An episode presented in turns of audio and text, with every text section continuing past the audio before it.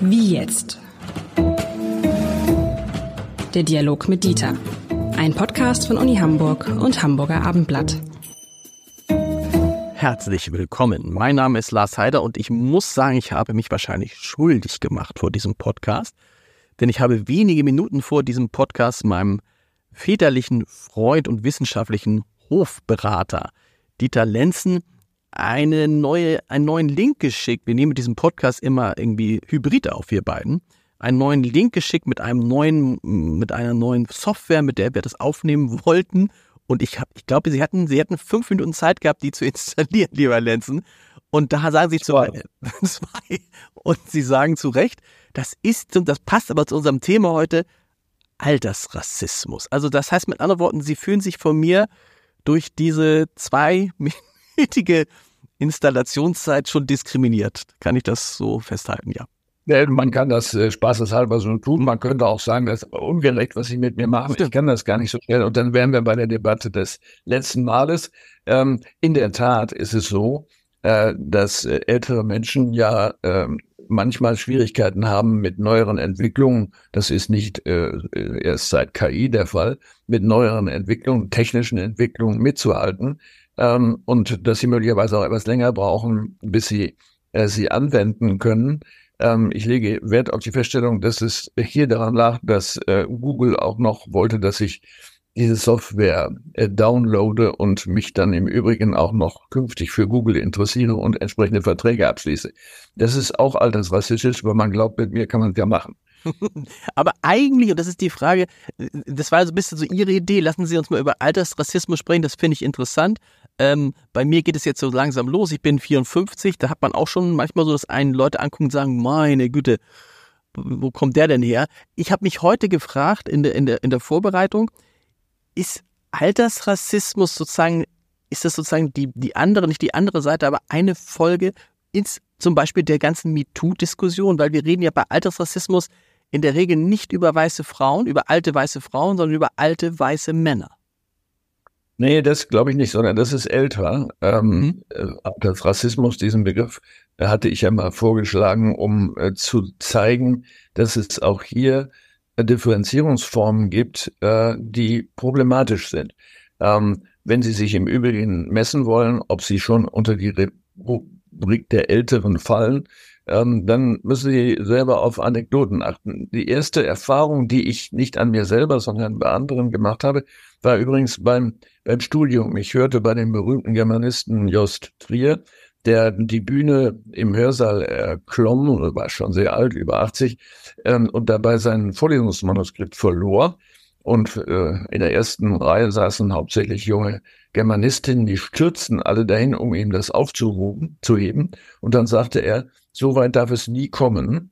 Ähm, und damit meinte er zweierlei, nämlich einmal, dass äh, Damen einem Herrn äh, etwas Hingefallenes hochheben und vor allen Dingen das Jüngere einem Älteren was hochheben. Das fand ich sehr interessant. Das hat mich eigentlich mein ganzes Leben verfolgt, dieses Beispiel. Und inzwischen äh, begann dann irgendwann der Augenblick, äh, wo auch mir jemand was aufhebt, wenn mir bei der Kasse ein Euro runterfällt oder so etwas, wo man sagt, oh, äh, das heißt, ähm, die glauben, das kann ich nicht mehr. Ähm, aber das ist, das schon Rassismus? Also das ist ja so ähnlich wie in der U-Bahn einen Platz anbieten. Das ist ja ist mir auch. Das umgekehrt. Ne? Also genau den Platz nicht anzubieten, das äh, denke ich ähm, ist natürlich etwas, worüber man nachdenken kann. Äh, oder in der S-Bahn äh, laut irgendwelche äh, Geschichten aus dem Handy zu hören ähm, äh, oder äh, bei einem künstlich beatmeten die Beatmung abzustellen. Das sind ja Erfahrungen, die alles zu tun haben mit der Vorstellung, was ein Alter, eine Alte noch wert ist, äh, was man ihr ihm zumuten kann oder wo man auch was verlangen kann. Mir hat vorige Woche meine Krankenkasse geschrieben, sie will jetzt 70 Euro mehr haben im Monat. Das ist heftig, das sind über 800 Euro im. Jahr ähm, und begründet das mit dem Lebensalter. Äh, verkürzt gesagt, sie sind leider so alt geworden, äh, dass ihre Pflegeversicherung sehr teuer wird und deswegen wollen wir dann mehr Geld von ihnen haben. Ähm, also passen Sie mal auf, wenn der erste Ihnen, der junge Mensch Ihnen ein, ein, ein äh, Eurostück äh, aufhebt an der Kasse, Sie können das ja auch inszenieren. dann sollten Sie darüber nachdenken. Aber ich finde, es, soweit muss es ja gar nicht kommen. Wir erleben das ja in einer Zeit ähm, ähm, der Digitalisierung, wo man dann ja auch als jemand, der so wie Sie und ich, aber auch ich, zum Beispiel aufgewachsen ist mit Zeitungen auf Papier, manchmal schon dann so merkt, dass Leute so die Augen runzeln, so wenn man was sagt, so nach dem Motto, was, was, was will der? Der ist ja gar kein Digital Native, ne? Der kommt aus einer, aus einer Zeit, die längst vergangen ist und immer diesen Gefühl, naja, der will ja diese Zeit auch irgendwie erhalten, was ich ja zum Beispiel gar nicht möchte. Also ich finde, es geht in der Zwischenzeit, geht es viel früher los und das gleiche ist ja so diese Geschichte mit irgendwie, äh, wenn du ein älterer, ein älterer Mann bist, älterer weißer Mann, dann ist natürlich auch immer das, sozusagen dieser Vorwurf schwingt immer so, liegt immer über, über dir, ähm, obwohl du vielleicht gar nicht so bist, obwohl du dich vielleicht auch gar nicht fühlst wie 50, 60, 70, keine Ahnung. Das ist richtig. Man muss sich im Moment darüber unterhalten, was wird eigentlich als alter Mensch bezeichnet. Mhm. Äh, normalerweise äh, bezeichnet man die über 70-Jährigen da mit, mit diesem Begriff. Ähm, und ähm, die Bevölkerung äh, meint im Übrigen, dass es davon sehr viel mehr gäbe, als es tatsächlich gibt. Also 18 Prozent in Deutschland sind über 70. Der Rest ist darunter und dementsprechend nicht alt. Nun kann man natürlich hergehen und sagen, ja, ein 60-Jähriger ist auch schon alt äh, und sie sind jetzt schon bei den 50-Jährigen angekommen.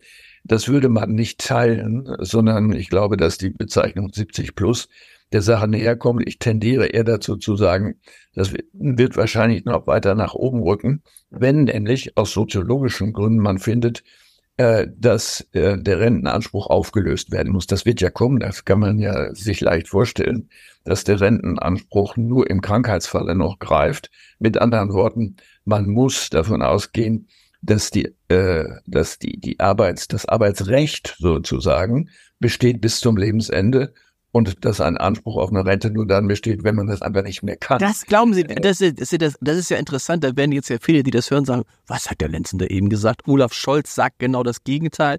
Die politischen Entscheidungen in der, in der jüngeren Vergangenheit haben auch genau das Gegenteil ausgesagt. Wir erinnern uns, die Einführung der Rente mit 63 ist so lange noch gar nicht her.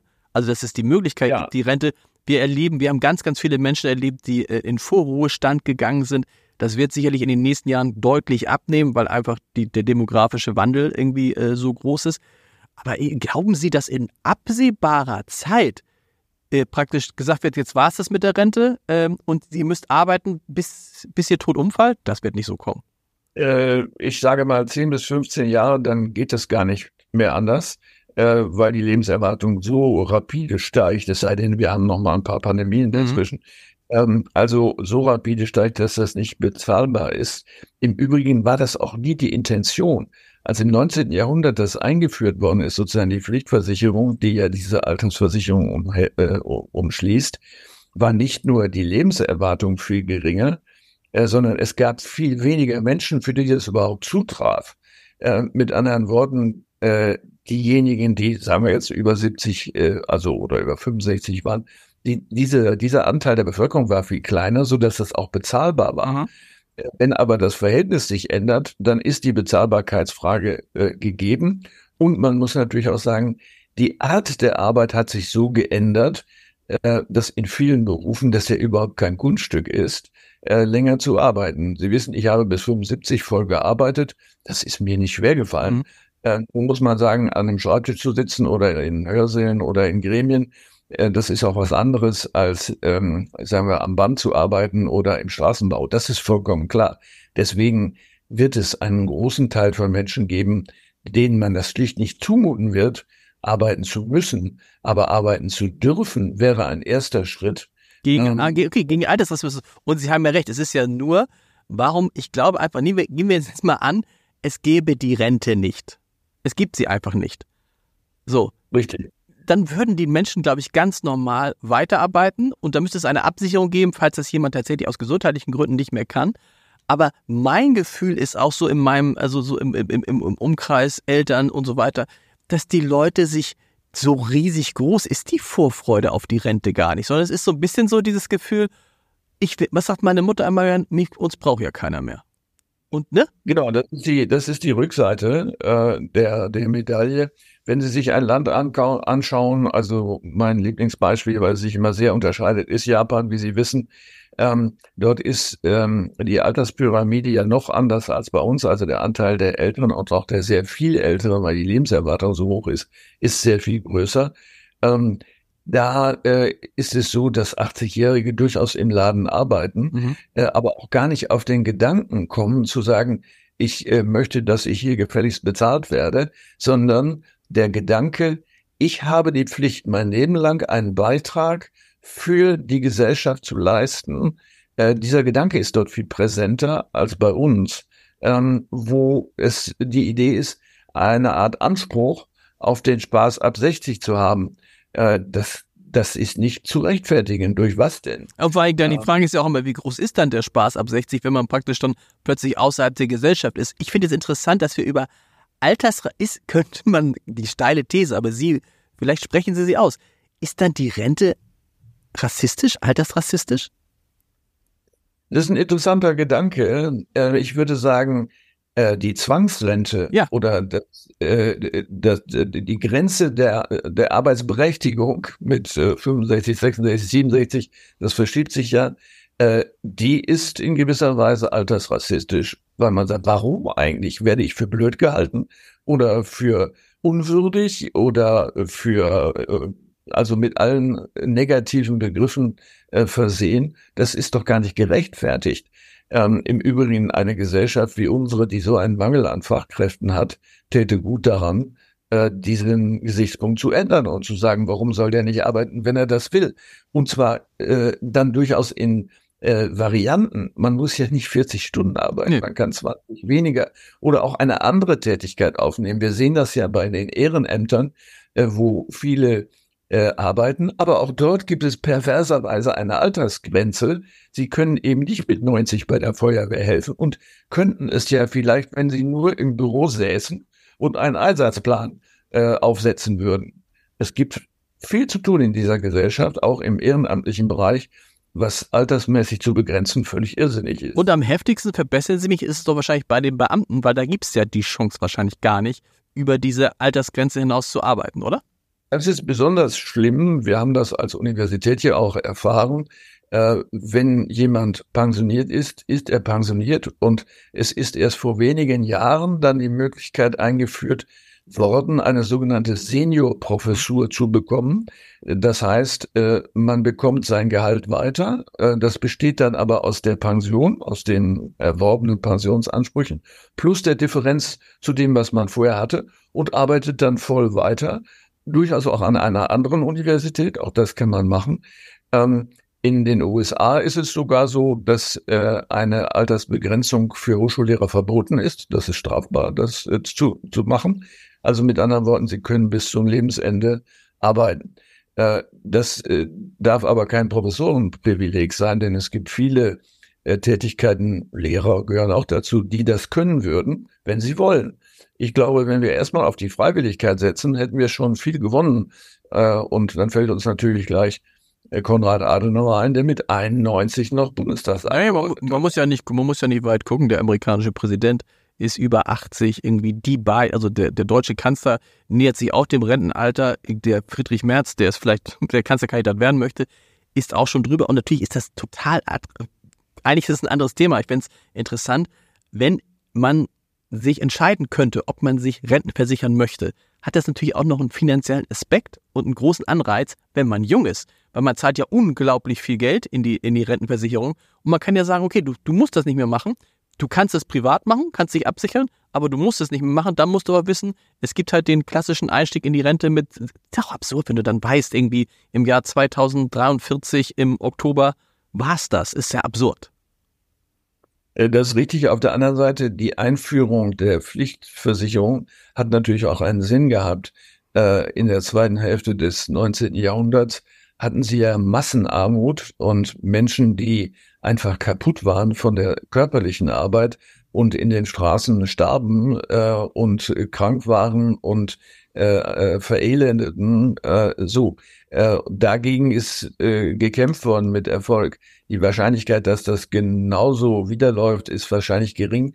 äh, man wird schon äh, darauf bestehen müssen, dass es eine Minimal, einen Minimalbeitrag gibt zur, zur Rente. Und wenn es nur für diejenigen ist, die wirklich nicht mehr können. Das heißt, jeder zahlt ein und an die, die nicht mehr können, geht dann das Geld. Aber wenn ich will und kann, äh, gut, dann ist mein Beitrag eben weg. Der geht dann an andere Menschen, ist ja völlig okay. Aber ich kann wenigstens weiterarbeiten. Und die Sinnerfüllung, äh, die Arbeit mit sich bringt, ist ja ein ganz wesentliches Element von Lebensqualität. Deswegen ist das bei Professoren und Professorinnen äh, natürlich leichter nachzuvollziehen. Ähm, aber das gilt natürlich für viele andere Berufe auch äh, wo man jetzt ja auch vermehrt dann, sei es auf 400 äh, und zwischen ein paar Euro mehr, äh, Euro Basis. Äh, 520, 520 sind es jetzt, ne? Genau. Ja, genau, äh, so. Äh, oder eben auch äh, hier draußen auf dem Lande, wo die Älteren natürlich in der Familie helfen, da schaut keiner hin. Genau. Ich würde noch mal kurz, bevor wir zum Ende kommen, äh, dieses Thema, Sie springen ja nicht darauf an, auf die Frage alter weißer Mann, das ist für Sie keine besonders neue Form des Alltagsrassismus? Äh, äh, ja, in der Kombination. Ähm, es wird ja unterstellt, Sie haben ja vorhin auch gesprochen über das MeToo-Thema, es wird ja unterstellt, dass alte weiße Männer ähm, einmal äh, in ihrem Sexualverhalten indiskutabel sind, zum anderen als alte Menschen, damit wird ja assoziiert äh, Kindlichkeit, Entscheidungsunfähigkeit, ähm, Unselbstständigkeit, also Menschen, die im Grunde nicht mehr richtig entscheidungs- und beurteilungsfähig sind, äh, dazugehören und weiß äh, dann als äh, der Inbegriff sozusagen eines Eurozentrismus, der äh, keinen ähm, adäquaten Blick auf die Gesamtwelt äh, haben kann. Äh, das ist natürlich Unfug. Äh, das ist ein Stereotyp, übrigens auch ein altersrassistisches. Äh, absolut. Ich muss immer drüber. Wie ist es in Japan? Gibt es da Renten? Äh, es gibt welche in ganz kleinem Maße, ja, aber das reicht nicht. Davon kann man nicht leben. Und insofern, ähm, trotz niedriger Ansprüche, die ältere Menschen ja auch dann häufig haben, insofern arbeiten viele äh, äh, auch in Hilfsarbeiten äh, oder in kleineren mhm. Betrieben, äh, aber auch nicht ungern. Und man muss natürlich auch denken, wahrscheinlich ein Grund für die Rente war früher auch, dass man irgendwo so einen Moment hat, wo man sagt, jetzt gehen die Älteren mal raus und machen Platz für die Jüngeren. Ne, das ist ja ein Vorteil gewesen in Zeiten, in denen wir sozusagen einen hohen, äh, ein hohes Angebot an, an, an Arbeitskräften hatten und irgendwie andere befürchten mussten, Thies Rabe, der Hamburger Schulsenator, hat das mal erzählt, als er fertig war mit seinem Lehramtsstudium, da war er arbeitslos, weil es zu viele Lehrer gab. Und das war ja so ein, ein, eine, eine Möglichkeit, das zu regulieren. Aber die Frage stellt sich ja überhaupt nicht mehr in den nächsten 10 bis 15 Jahren. Das ist richtig. Und man kann ein solches System ja auch atmend äh, konzipieren, so dass es mitreagiert auf die Veränderung gesellschaftlicher Verhältnisse oder die Veränderung am Arbeitsmarkt. Ähm, oder auch äh, der ähm, Innovationsfähigkeit von älteren Menschen, die sagen, ich mache jetzt noch mal einen kleinen Laden auf. Warum soll man jemanden daran hindern? Das ist ja absurd. Und wie war es bei Ihnen eigentlich? Hätten Sie, hätten Sie länglich, 75 war höchste Grenze oder hätten Sie weitermachen können als Uni-Präsident? Nein, äh, das konnte ich nicht. Äh, Im Gegenteil, es ist so, dass als ich nach äh, Hamburg gekommen bin, die Altersgrenze für diesen Fall Lenzen sogar erhöht worden ist. Äh, sonst hätte ich gar nicht erst anfangen können. Ähm, ah, okay. Es war klug, das zu tun. Äh, so, aber in der Tat ist bei 75 für Präsidenten äh, Ende der Durchsage. Also länger darf man nicht arbeiten. Auch Alltagsrassismus oder? Gut, das fällt natürlich mit darunter, wenn man das so sehen will. Aber ich muss sagen, äh, das ist natürlich schon ein Unterschied, 65 oder 75. Ja. Ähm, damit ist schon mal etwas gewonnen. Wenn man das überträgt, auch auf andere Berufe und da auch großzügiger ist, ähm, dann äh, kann man das nur unterstreichen. Ähm, ich glaube nicht, dass äh, die Älteren zurzeit einem Jüngeren einen Arbeitsplatz wegnehmen. So ist es. Lieber Lenzen, vielen Dank für heute. Ich danke auch und Grüße in die Runde.